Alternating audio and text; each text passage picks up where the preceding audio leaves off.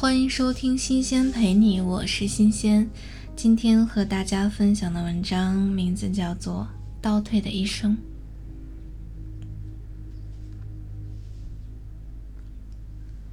他的一生向我揭示了一个我所体验过的最富有启发性的预言。我第一次遇见贾金斯，或者说真正注意他，是在好些年前。那时我还是个孩子，正在外边野营。当时有人正要将一块木板钉在树上当搁板，贾金斯便走过去管闲事，说要帮他一把。你停一停。他说道：“你应该先把木板头子锯掉，再钉上去。”于是贾金斯便四处去找锯子。后来锯子之后，还没有锯到两三下，又撒手了。这把锯子，他说，须得磨快些。于是。他又去找锉刀，接着又发现，在使用锉刀之前，必须先在锉刀上安一个顺手的手柄。为了给锉刀安手柄，他又去灌木丛中寻找小树，要砍下小树干，他又发现这得先磨块斧头。当然。要磨块斧头，他不得不先将磨石固定好，这样磨起来才得心应手。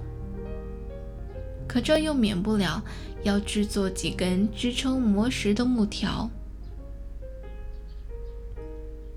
为了把这事儿办得体面些，贾金斯决定做一张木匠用的木凳。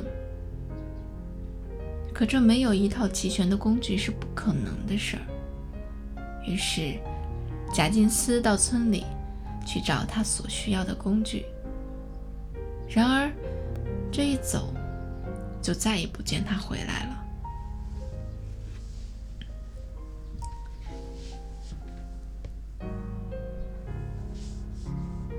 几个星期以后，人们才看见他在城里露面。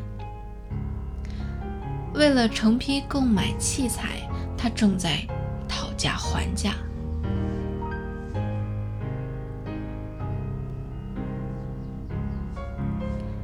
自从第一桩事儿以后，我逐渐和贾金斯混熟了，十分了解他无论学什么都是半途而废。曾经有一段时间，他废寝忘食地攻读法语。但很快便发现，要真正掌握法语，必须首先对古法语有透彻的了解。然而，实践表明，没有对拉丁语的全面掌握和理解，要想学好法语是绝不可能的。贾金斯进而发现。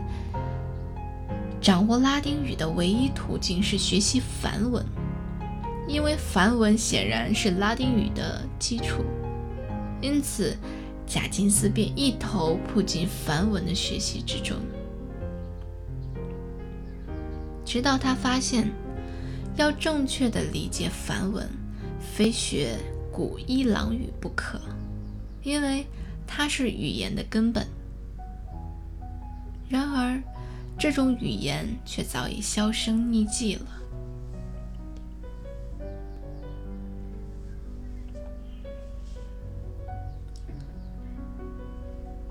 不用说，贾金斯从未获得过什么学位，他所受的教育也始终没有用武之地。但这无关紧要，他有的是钱，可以拿出十万美元的资本，直接开场兴业。起初，他将这笔钱投资办一家煤气厂，可他发现造煤气所需要的煤炭价钱昂贵，这使他大为亏本。于是，他以九万美元的售价把煤气厂转让出去，开办起煤矿来。可这又不走运，因为采矿机械的耗资大得吓人，因此贾金斯把在矿里所拥有的股份变卖成八万美金，转入了煤矿机器制造业。这样，他本来可以赚钱的，偏偏用作工厂动力的是煤气，消耗巨大。于是。贾金斯又以七万的价卖掉了他的制造业。从那以后，他便像一个倒行的滑冰者，在有关的各种工业部门中滑进滑出，没完没了。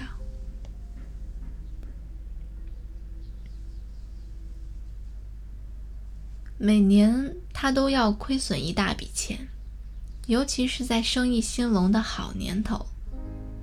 倒是在生意萧条、商品卖不出去的晦气日子里，他干得挺不错的。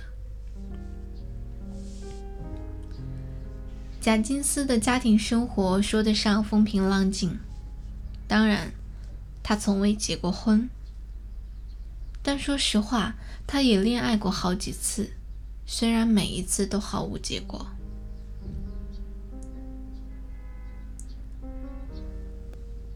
我还十分清楚地记得他的初恋故事。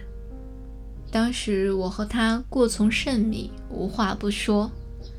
他对一位姑娘一见钟情，十分坦率地向她表露了心迹。我想请求她做我的妻子，他对我说：“什么时候？”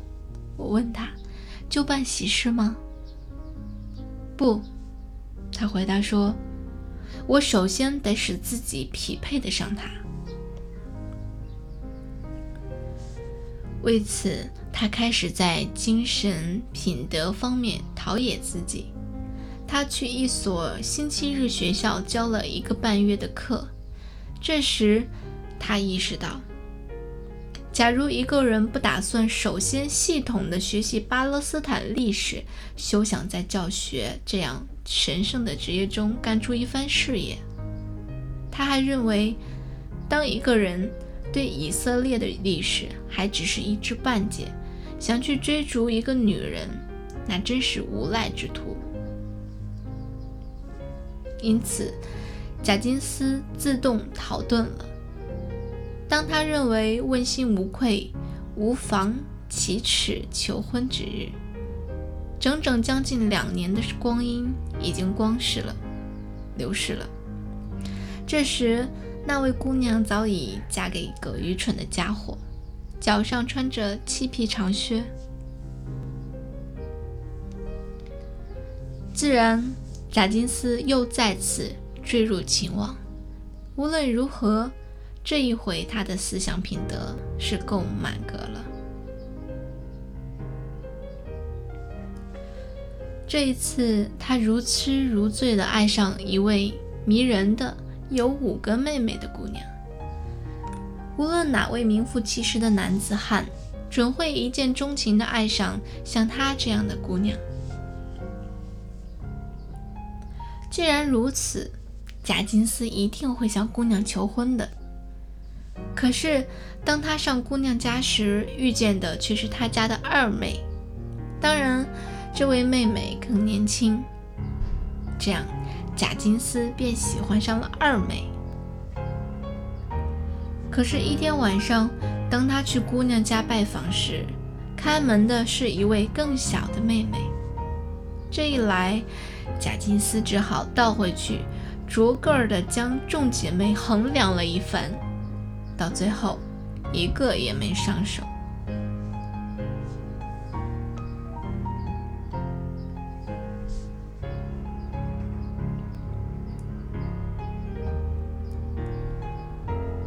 也许贾金斯从未结成婚，倒是件好事，因为贾金斯的情况每况愈下，越来越穷，结了婚会陷入更困难的境地。你知道，他卖掉了最后一项营生的最后一份股份后，便用这笔钱买了一份逐年支取的终身年金。可是这样一来，支取的金额将会逐年减少，因此他要是活的时间长了，早晚得饿死。与此同时，他的形象大变，看上去既老又古怪。上衣短了一截，裤子悬在破靴上，活像个瘪三。他那张脸也像个小老头，布满了道道皱纹。而且他一谈起话来，总是回忆过去。他老是没完没了的给别人讲述自己在往昔的快乐时光所经历的故事，提起各式各样的人，譬如他讲到，我想起一桩相当古怪的事情。那天我在火车上遇到，假如这时候你问，那是什么时候的事了，贾金斯？那么他会用一种迷惘的目光瞅着你，好像正在推算时间。接着说道：“是一八七五年，也许是一八七六年，就我记忆所及，大致差不多是。”我还注意到，当他回忆这些往事时，总是往回追溯。越追越远，有一段时期，他讲的都是他年轻时候的往事，而今他讲的故事更加遥远了。不久的一天，他告诉我一个有关他和其他两位他称作哈普尔弟兄的故事。这兄弟俩，一个叫乐德，一个叫乔。他说。乐德这老兄力大无比。我问乐德有多大岁数，贾金斯回答我说三岁。他还补充说，另一位兄弟年龄更小，但却是个十足的机灵鬼。大约讲到这里，贾金斯停歇下来推算，大约有十八个月吧。于是我才明白。